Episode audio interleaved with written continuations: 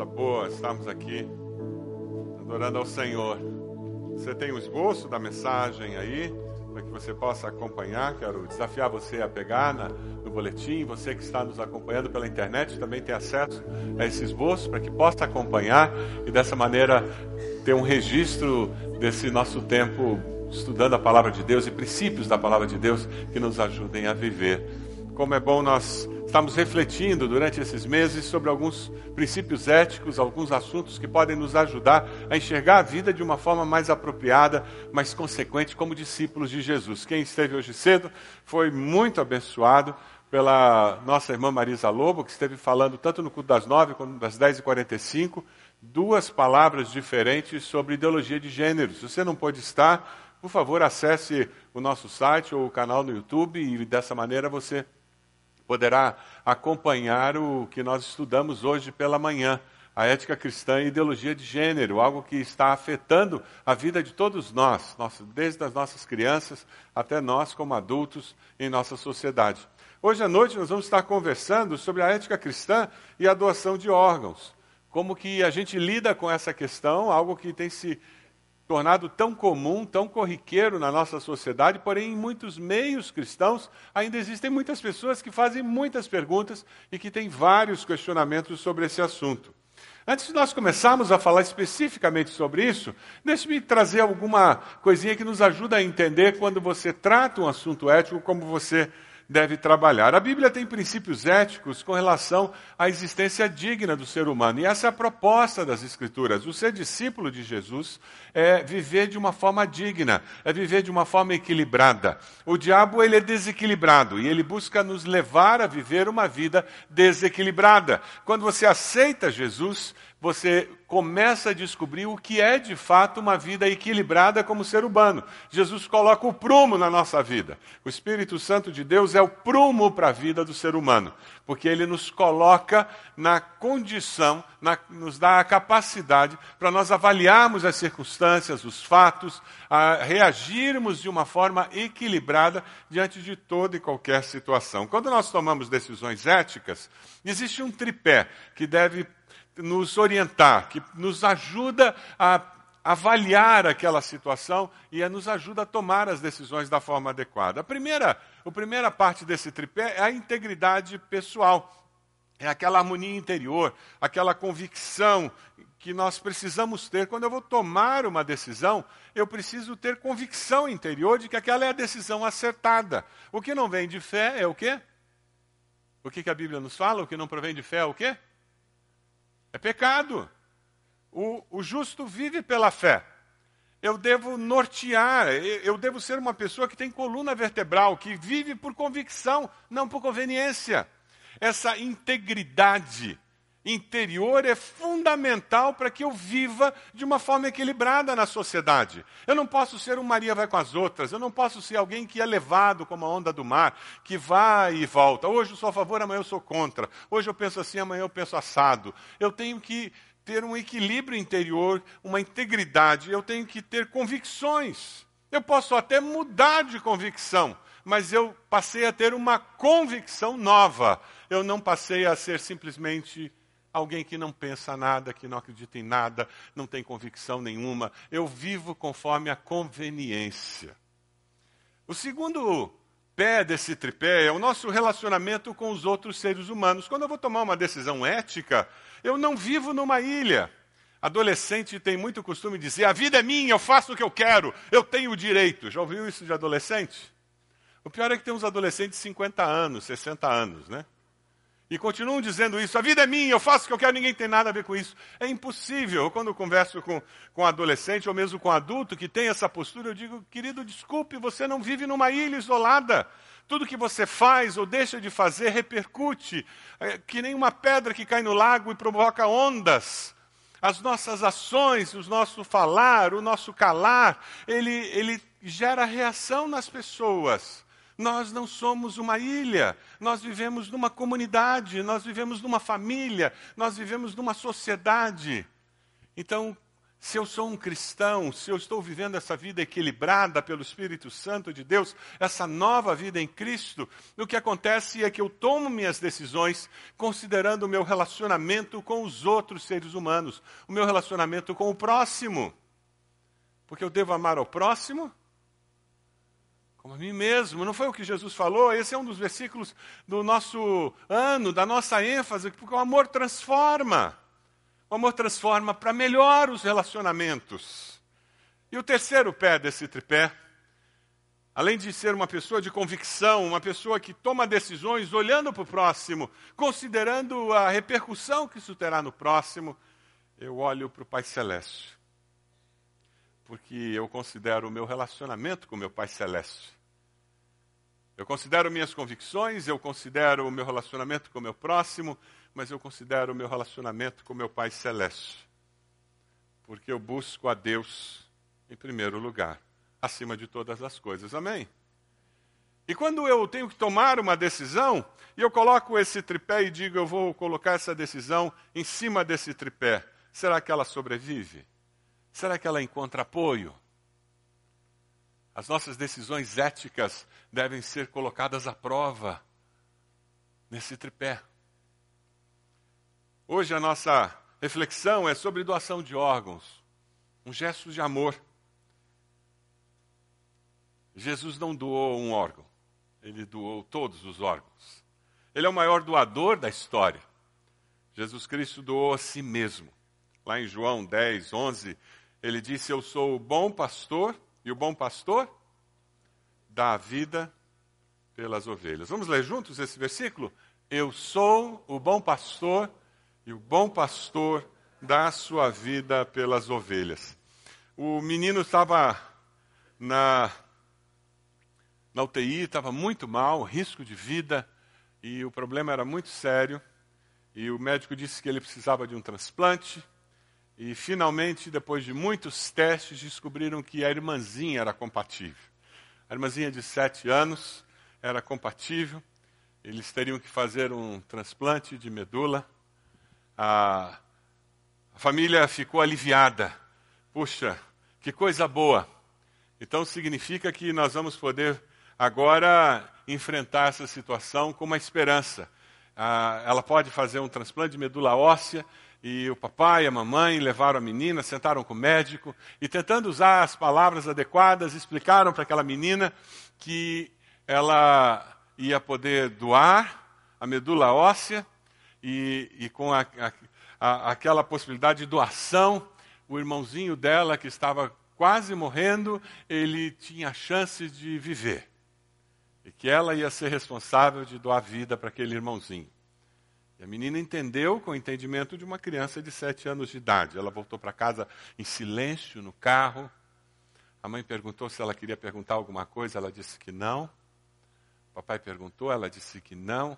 Chegou em casa, foi para o quarto. E ficou no quarto. E os pais escutaram ela chorando. E ela chorou durante um bom tempo. Depois de algum tempo, ela saiu do quarto, secando as lágrimas. Ela disse: Tá bom, eu estou pronta. E a mãe disse: Pronta para quê, querida? Eu estou pronta para o que vocês pediram. Vocês não disseram que eu tenho que doar? a medula lá para fazer para o meu irmãozinho viver, eu estou pronta. Eu vou doar minha vida para ele viver. Não tem problema eu morrer por ele. Na cabecinha dela, ela tinha que entendido que ela tinha que doar a vida dela para o irmão não morrer. E ela voltou para casa pensando por causa disso. Era sobre isso que o médico e os pais tinham falado. Não era. Na mente dela, era isso. Ela tinha entendido, mas ela não tinha, na realidade, entendido. Quando você fala de doação de órgãos, muitos de nós vivem cheio de medo. A gente entende sobre doação de órgãos, mas a gente não consegue tomar as decisões acertadas porque a gente tem uma opção de medos. E se eu disser que quero doar meus órgãos e eles apressarem lá a minha morte cerebral, lá na UTI, para dar meu órgão para alguém? Acho melhor nem falar nesse assunto lá na UTI, né? E nem contar para ninguém, senão vão acelerar minha morte. E lá na ressurreição, como é que vai ser? E se eu doar um órgão meu na ressurreição, Jesus vai catar lá, tá, a pessoa mudou para a China e vai ter que ir lá na China pegar meu fígado? E o meu coração, se a pessoa ah, estiver viva ainda, ela vai ressurgir, ressurgir com o meu coração ou com o coração dela? Como é que vai ser essa história? E muitos de nós, a, a gente ouve falar sobre doação de órgão, a gente até acha bacana, mas a gente não assume uma posição, porque não tem a coragem dessa menina dizer: Eu estou disposta a morrer pelo meu irmão. Porque a gente não entendeu bem, né? Olhando organizações que trabalham com doação de órgãos e, e na organização oficial sobre isso, eles colocam uma lista de órgãos que podem ser doados em vida. Uh, você pode doar um rim em vida. Sabia disso? E você tem dois, e você consegue viver uma vida normal, uma vida saudável, rins. Você pode doar parte do pulmão, parte do fígado, e pode doar medula óssea. Mas depois que você morrer, e que o teu corpo ou vai ser cremado e vira pozinho, assim, ou você vai sepultar, e hoje em dia ninguém sepulta na terra mais, né? Você sepulta numa gaveta de concreto, mas vira pastinha, depois de pastinha vira pozinho de novo. É tudo uma questão de tempo. Esse aqui vira pozinho rápido, esse aqui leva uns 5, 10 anos para virar pozinho, mas vira pozinho também. Porque a gente veio da terra e para a terra a gente volta. Eu já contei aqui que eu, depois de cinco anos, fui fazer exumação, exumação do corpo do meu irmão, lá no Rio de Janeiro. Eu, era, eu tinha que ter um parente direto, eu fui lá. Eu fiquei impressionado, cinco anos. Abriram o caixão. De um caixão, ele era mais ou menos do meu tamanho, de um caixão eu saí de lá com uma caixinha desse tamanho. O que, que tinha dentro da caixinha? A base do crânio dele, a cabeça do dos dois fêmurs e cabelo. Cinco anos. Ah, tinham duas meias de nylon também, que não, não se continuavam igual. Só isso. Mas nada. Quando eles abriram o caixão, era só pozinho. Em cinco anos. Mas quando você morre e há tempo para que você faça doação de órgãos, você pode doar seus rins, seus pulmões, coração, válvulas cardíacas, fígado, pâncreas, córneas, ossos, cartilagens, tendão, veias, pele, intestino, já parou para pensar nisso? Quanta coisa! Impressionante! Consegue imaginar a quantidade de pessoas que podem ter a sua vida transformada por um ato de amor? Não é o tema da nossa igreja esse ano? Que o amor transforma? Você consegue imaginar alguém recebendo uma córnea sua e passando a ver? Pastor Márcio, um dos pastores da nossa igreja, tem duas córneas transplantadas. Vocês lembram, antes dele fazer o transplante, o tamanho da letra que ele usava? Era um tamanho absurdo. E ele olhava assim. E hoje ele não tem problema para enxergar. Porque alguém, quando faleceu, fez um gesto de amor e doou as córneas para ele. Que coisa linda! Nós temos uma irmã em nossa igreja que doou o rim para o esposo. E eles estão aqui, congregando conosco. Ele estava com um problema seríssimo e ele precisava de um rim. Ela tinha dois. E Deus colocou essa convicção no coração dela. E ela era compatível, fez a doação, e hoje os dois, o casal, está servindo a Deus aqui em nossa igreja. Que coisa linda, não é mesmo? Dá para dizer glória a Deus por isso? O amor transforma. Tem algumas pressuposições básicas quando você pensa em doação de órgãos. E eu queria compartilhar com vocês. A primeira delas é nós entendermos que eu posso ser um doador de órgãos, eu devo ter essa postura, esse entendimento, porque Deus é o criador e sustentador da vida. Você concorda com essa afirmação? Diga amém. Vamos ler juntos o texto, Gênesis 2:7. Então, o Senhor Deus formou o homem do pó da terra e soprou em suas narinas o fôlego de vida, e o homem se tornou Deus nos fez, foi Ele que fez você. Foi Ele quem fez a mim. Quando eu entendo isso, fica mais fácil eu entender o porquê doar aquilo que eu tenho é uma coisa natural.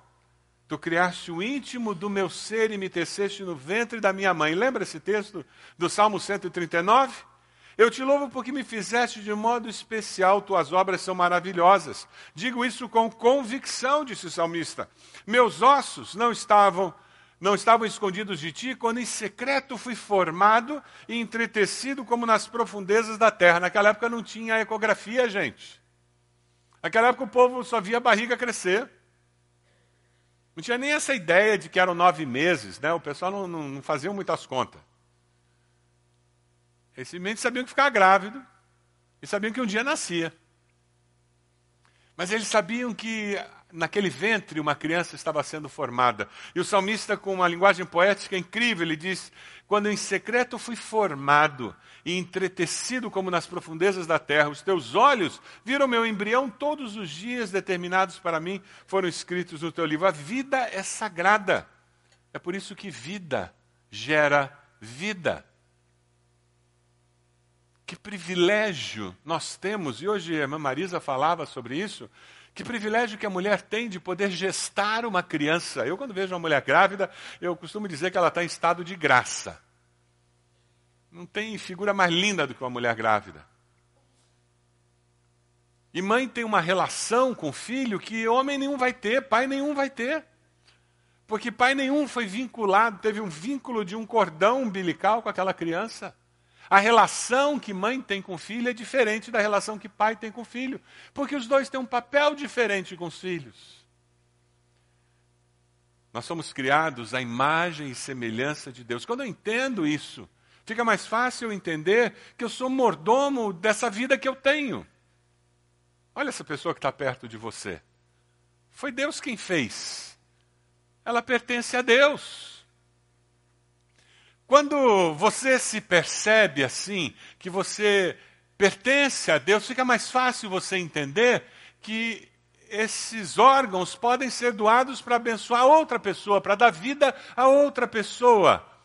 E quando você vê aquelas pessoas que você ama, como pessoas que foram criadas por Deus e que pertencem a Deus, fica mais fácil você, no momento da morte dessa pessoa, você conseguir dizer: ela pode abençoar outras pessoas, porque essa outra pessoa também pertence a Deus. O nosso corpo, ele pertence a Deus. Esse é um conceito importantíssimo de mordomia. Lá 1 Coríntios 6, 19 a 20 nos diz: Acaso não sabem que o corpo de vocês é santuário do Espírito Santo que habita em vocês, que lhe foi dado por Deus e que vocês não são de si mesmos? Vocês não são de si mesmos? Vocês foram comprados por alto preço, portanto, glorifiquem a Deus com o seu próprio corpo. Nós temos o costume de olhar esse texto e dizer, ao glorificar a Deus com o meu corpo, é vir cantar louvores ao Senhor, é isso também. Ah, é evangelizar pessoas, como o povo está lá na Amazônia. Pastor Márcio me mandou uma foto dele lavado de suor, gente. Aquele calor da Amazônia é, é diferente. É outro calor. Como disse um senhorzinho, uma hora que eu encontrei com ele, eu estava, depois de duas horas caminhando naquele solão, eu devia estar com aquela cara do pastor Márcio. A foto do pastor Márcio, ele está com aquela cara, esva... É, aquela que você está acabado pelo calor. Eu olhei para aquele senhor e disse, está quente, né? Ele olhou para mim com aquela carinha dele, e eles são muito simpáticos. Lá ele disse, é verdade, hoje está um sol para cada um. Gente, eu senti mais calor na hora. Que aí eu senti o solzinho meu. Sabe quando a gente entende que essa vida que eu tenho me foi dada por Deus e que eu sou mordomo, que esse corpo pertence a Deus. Aí eu passo a entender que glorificar a Deus com meu corpo também é doar meus órgãos. Também.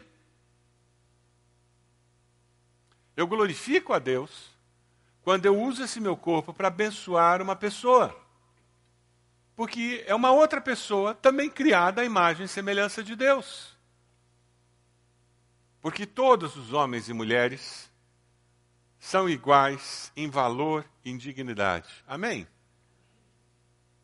Independente da raça, do credo, da cor, da nacionalidade, do poder aquisitivo, da condição cultural. Amém? É por isso que eu não escolho para quem eu dou. Eu dou. Essa é a vantagem de ter um órgão central, governamental, que controla isso e que não deixa você fazer comércio com seus órgãos. Isso deve ser usado para dar vida a quem necessita de vida. Uma outra condição muito importante é nós entendermos que nós somos uma unidade. Nós não somos separados em espaços, em, o corpo, alma, espírito, e uma coisa não é ligada com a outra. Mas assim como eu zelo pela minha condição espiritual, para estar vivendo de acordo com a vontade de Deus, eu zelo para que a minha mente tenha saúde e entendimento que reflita a sabedoria de Deus, eu zelo para que o meu corpo reflita o propósito de Deus na criação. Quando eu estou usando esse corpo para abençoar as pessoas ao meu redor, também através da doação de órgãos, eu estou entendendo que eu sou um todo usado para a glória de Deus. Foi esse entendimento que fez com que a Rosângela, uma, uma irmã da nossa igreja, fizesse o que ela fez. Dê uma olhadinha no vídeo que vai passar agora.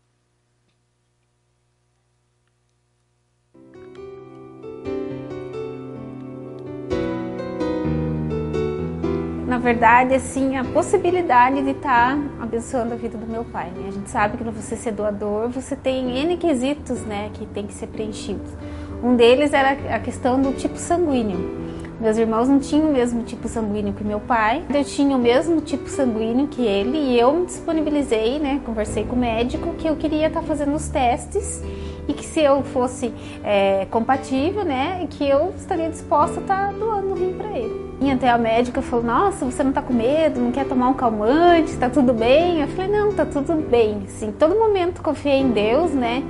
Acreditando que a vontade de Deus ela é maior do que tudo na vida da gente, né? Qualquer cirurgia tem risco, qualquer coisa que você vai fazer é perigoso, mas eu descansei em Deus, assim, muito gratificante, né? Você vê, assim, meu pai mesmo por um período curto, né, que ele veio a óbito 75 dias depois, né, não foi decorrência do, do, do transplante, foi dessa infecção hospitalar, mas de você ver ali na outra pessoa o teu órgão, né, pessoa podendo ter uma qualidade de vida melhor, podendo se sentir melhor por um ato, né, teu, eu acho bem gratificante.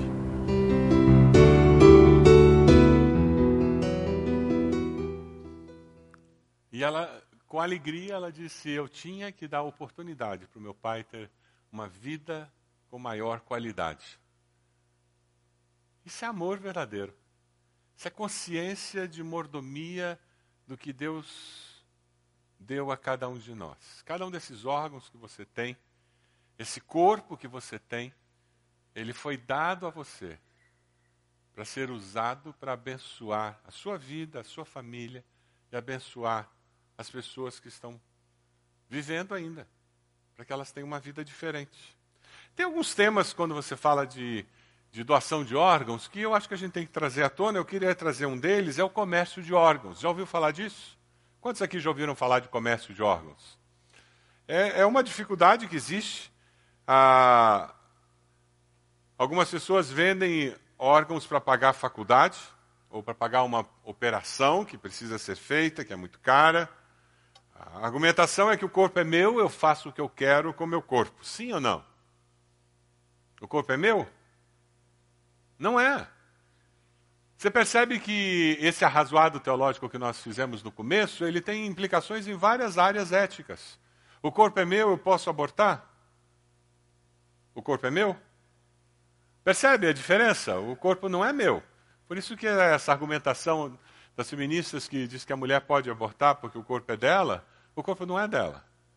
É o, a questão da doação, de vender o órgão em vez de, de doar, ah, porque eu preciso do dinheiro, isso basicamente você está esquecendo um princípio básico de que o corpo não é seu. Numa sociedade livre, você pode usar a sua liberdade para vender um carro, coisas, mas não você. Você não é uma coisa, você não é uma propriedade. É por isso que prostituição não é por moralismo que nós somos contra a prostituição. É porque o corpo tem um valor. E quando você vende aquele corpo para dar prazer a alguém, você está coisificando o seu corpo. Quando você vende um órgão, você está coisificando o seu corpo. Existem, infelizmente, em nossos dias, pessoas que vão até a Índia, China e vendem seus órgãos. Ah, no Brasil, infelizmente, nós ainda encontramos pessoas que forjam ser parente de alguém que precisa e se apresentam assim como um primo distante e oferece, se oferecem para fazer a doação e dessa forma legalizam a doação. O curioso é que sempre é um primo pobre, né? Um primo distante e pobre que está fazendo uma doação para um primo distante rico. Curiosa coincidência, né? E a ressurreição, como é que fica? A Bíblia nos instrui sobre como nós seremos após a morte. Como é que vai ser o nosso corpo depois da morte? Alguém lembra daquele texto? Lá em 1 Coríntios 15. 1 Coríntios 15, 40 a 44, nós temos referência ao corpo depois da morte. Vamos ler juntos? Há corpos celestes e há também corpos terrestres. Mas o esplendor dos corpos celestes é um, e dos corpos terrestres é outro. Existe uma diferença. Então, quando você diz que vai faltar um pedaço do meu corpo, você está assumindo que o seu corpo celestial é igual ao seu corpo terreno. Então, se você não gosta do seu nariz, boa notícia, seu corpo celestial vai ter um nariz diferente. Vai ser do jeitinho que você acha bonito. Se você não gosta do seu cabelo, a boa notícia, seu corpo celestial vai ter um cabelo do jeito que você gosta. Sabe por quê? Porque quando você chegar lá no céu e receber aquele corpo glorificado, ele vai ser tudo de bom para você, porque Jesus vai ser muito melhor do que esse corpo. Amém? Você não vai estar focado mais nisso. A Bíblia só nos fala que esse corpo é de uma dimensão diferente, é de uma constituição diferenciada. Jesus nos deu algumas dicas. Lembram da história do Cristo ressurreto naqueles 40 dias? Ele entrava numa sala e ele não abria a porta, lembra disso? Mas ele também saía sem abrir a porta. E quando precisou comer, ele comeu com os discípulos, não comeu? E quando tinha um Tomé que era incrédulo, o que, que Jesus fez? Ele mostrou as feridas dele. Na realidade, o que o evangelista está tentando nos mostrar é que esse corpo glorificado, ele foge da nossa compreensão humana. Ele transcende da nossa capacidade humana de entender o que é esse tipo de corpo, porque nós estamos presos à nossa compreensão do corpo material. Se você tem medo de fazer uma doação porque lá na ressurreição ia faltar um pedaço, você vai ter muita dificuldade para explicar o que vai acontecer com o corpo daquelas pessoas que morreram num naufrágio. O corpo deles foi decomposto no mar e comido por peixinho, gente. Ou de alguém que foi que morreu numa selva e foi comido pela, pelas feras. E daí? se decompôs no organismo daquela fera e virou fezes, o que sobrou. Como é que esse corpo vai ser ressurreto? Que horror! A nossa compreensão humana é muito limitada. Ainda bem que o corpo glorificado não depende do que vai acontecer com os nossos restos mortais. Aleluia! Quando o pastor Márcio estiver pregando sobre a morte, a vida além e falar sobre cremação, Você vai poder lembrar um pouquinho disso aqui. É por isso que não tem problema de cremar ou não cremar. Não fere a nossa fé. Porque pela graça de Deus, o que acontece depois não faz diferença. Vai fazer diferença sim para a família. E algumas famílias e algumas pessoas é tão importante no cemitério, então é melhor sepultar. Para outros, a minha mãe ia no cemitério uma vez por ano, uma semana antes do dia de finado. Sabe para quê? Trocar as flores do túmulo. Ela dizia: os faladores de plantão vão meter a boca em mim porque vão ver que a flor está feia, está velha e feia. Então ela ia lá, levava aquelas florzinhas de plástico nova, botava no túmulo do meu pai e ia embora. E passava mais um ano sem ela nunca ir lá. Ela disse: Eu não gosto de ir a túmulo. Nunca tive prazer de ir a cemitério. Mas você conhece pessoas que vão a cemitério pelo menos uma vez por mês? Tem pessoas que são assim. Isso é da constituição da pessoa. Cada um, cada um. Um outro tema muito interessante é morte cerebral. Será que se eu falar que eu vou ser doador, eles não vão acabar comigo, vão apressar minha morte? Isso é mito. Existe todo um processo muito bem elaborado, muito bem preparado, para ajudar a garantir que a morte encefálica de fato aconteceu. O estado de coma é um processo reversível, o paciente está em coma, mas está vivo. A morte encefálica, não. Ela é um processo irreversível. O paciente morreu. A nossa grande dificuldade é que muitas vezes a pessoa morreu, mas continua respirando, porque tem uma bomba fazendo com que o seu corpo continue bombeando ar lá para dentro, com isso o coração continua batendo e nós associamos vida com o coração. Recentemente nós tivemos na mídia uma situação de, de um bebê que nasceu de uma mãe que meses antes havia morrido. Lembram disso? Ali no hospital em Campo Largo.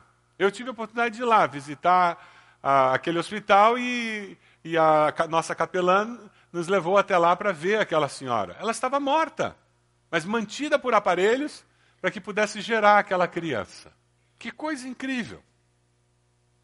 Mas ela já estava morta. Todos os testes de morte encefálica tinham sido feitos e confirmando que ela já estava morta. A confirmação de morte encefálica tem procedimentos sérios que são padronizados nos hospitais. São duas avaliações clínicas realizadas por dois médicos capacitados e diferentes, com intervalo de seis horas. Intervalos de seis horas. E depois é feito um exame complementar, que vem com um laudo que é assinado por um terceiro médico. Tudo isso para garantir que ninguém se enganou. Existe uma lista única de espera de transplantes. E conforme a gravidade do caso, a pessoa entra nessa lista e pode subir para receber com mais rapidez o órgão, conforme a gravidade do seu caso, o risco de vida. Mas essa lista existe e é controlada pelo Ministério da Saúde, pelo Sistema Nacional de Transplantes. Como é que eu posso estar preparado para lidar com essa questão de doação de órgãos? conversando. Você já conversou em casa sobre doação de órgãos? Isso é um assunto que já foi falado entre o casal? Você já conversou com seus filhos sobre isso?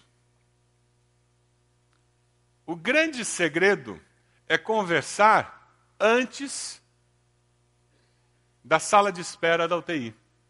Aquele não é momento para falar sobre isso. Emocionalmente você não tem estrutura para isso.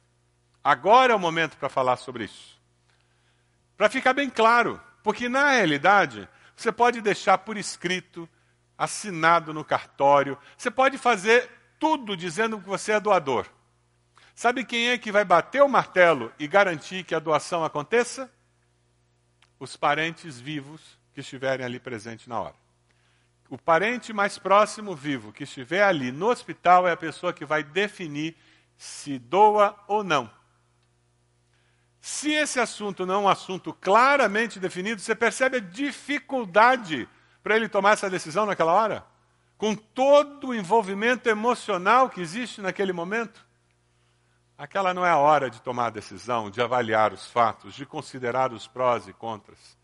Aquela era a hora de simplesmente executar o que? Uma convicção. Lembra do que nós falamos do tripé no começo? Como isso afeta o meu próximo, o meu relacionamento com o meu próximo, como isso afeta o meu relacionamento com o meu Deus e como isso é sustentado por uma convicção interior de que é isso que nós devemos fazer. Naquele momento lá, da enfermidade, do acidente, da UTI, no momento da morte, essa convicção tem, tem que ter sido construída para que com dor, com tristeza no coração, você possa dizer: a minha alma vai encontrar alento. Eu tenho certeza que isso expressa a vontade dele ou dela. Essa é a perspectiva bíblica cristã de usar os órgãos do meu filho, da minha filha, do meu pai, da minha mãe.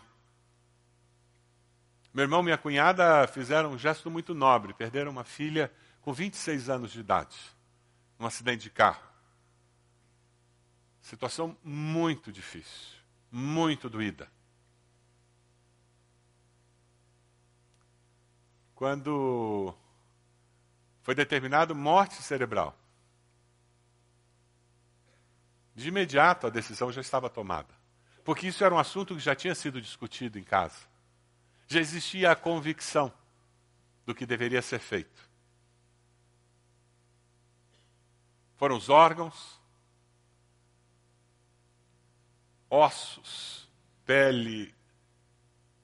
Quantas vidas foram abençoadas com o deixar de ter vida da minha sobrinha?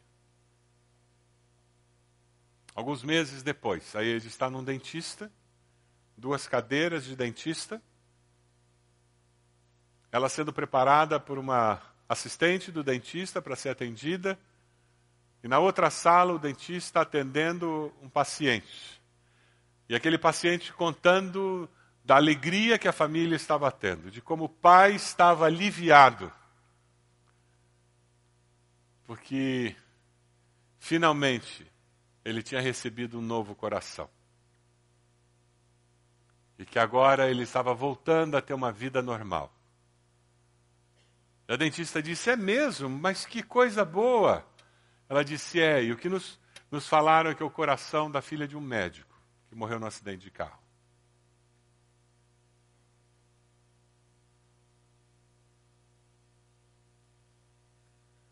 Quando você doa um órgão, você está doando vida.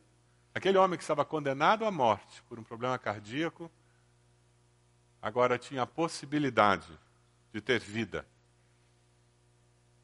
Quando você entende que o corpo não é seu, mas é algo que pertence a Deus, que foi entregue para que você gerenciasse, usasse nessa vida. Fica mais fácil entender que ao deixar essa vida, eu pergunto ao Criador onde Ele quer usar para abençoar outros que estão usando corpos para viver a vida. Eu tenho algumas perguntas para você, alguns desafios no dia de hoje. O primeiro deles é bem simples: você já doou sangue?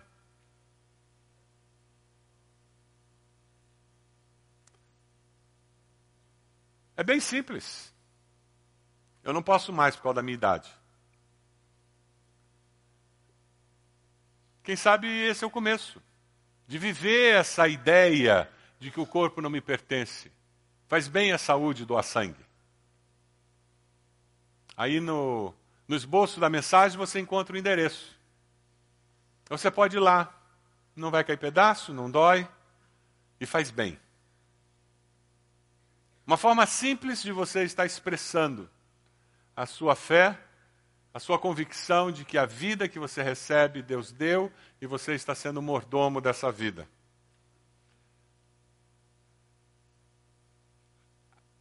A outra pergunta que eu tenho é: é algo para ser conversado em casa. Quem sabe hoje, voltando para casa, antes de ligar a televisão, quando chegar em casa, ou mesmo no carro, no caminho para casa, vai ser a conversa: ah, será que eu quero ser doador no caso da minha morte? Fale para sua esposa, fale para o seu esposo, fale para os seus pais, fale para os seus filhos. Eles precisam saber por que, que eu quero ser doador. Quais são aqueles fatos que me levam a essa convicção? E se você não tem convicção, procure desenvolver uma convicção. E de repente você vai dizer: Ah, não quero, não, tenho medo. Tá bom, é uma convicção. Já é um começo. Mas é importante que em família nós tenhamos isso falado, conversado.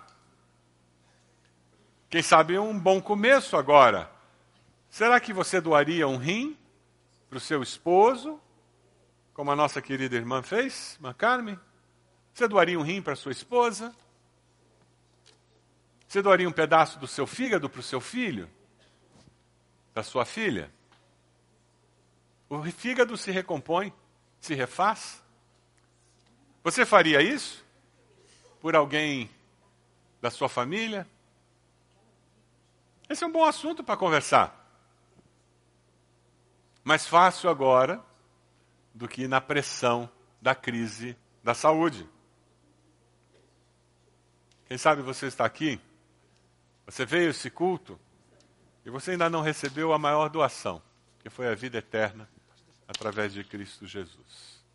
Eu queria convidar você a hoje dizer: Jesus, eu quero essa vida, porque eu quero viver a vida de uma forma equilibrada. Eu quero viver a vida com o Espírito Santo me ajudando a tomar essas decisões. Eu quero construir uma vida com esse tipo de referencial. Você pode abaixar a sua cabeça?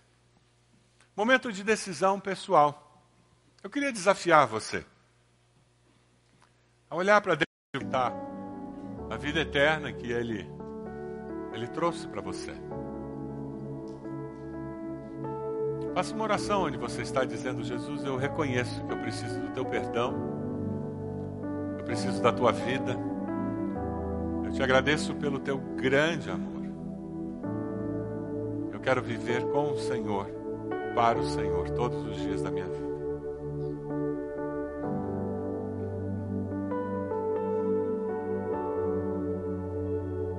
fez essa oração? Levante sua mão onde você está, eu gostaria de orar por você.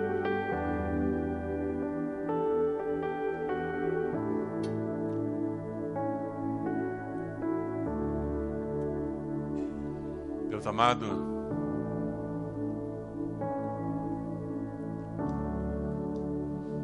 nós queremos, Senhor, usar os nossos corpos para abençoar o nosso próximo, nosso próximo que é a nossa família, filhos, pais, amados nossos, abençoar o nosso próximo que trabalha conosco, estuda conosco, convive conosco. A Deus bendito. Nós oramos em nome de Jesus. Pedimos que com a tua graça, com a tua bondade, a tua misericórdia, o Senhor estenda a tua boa mão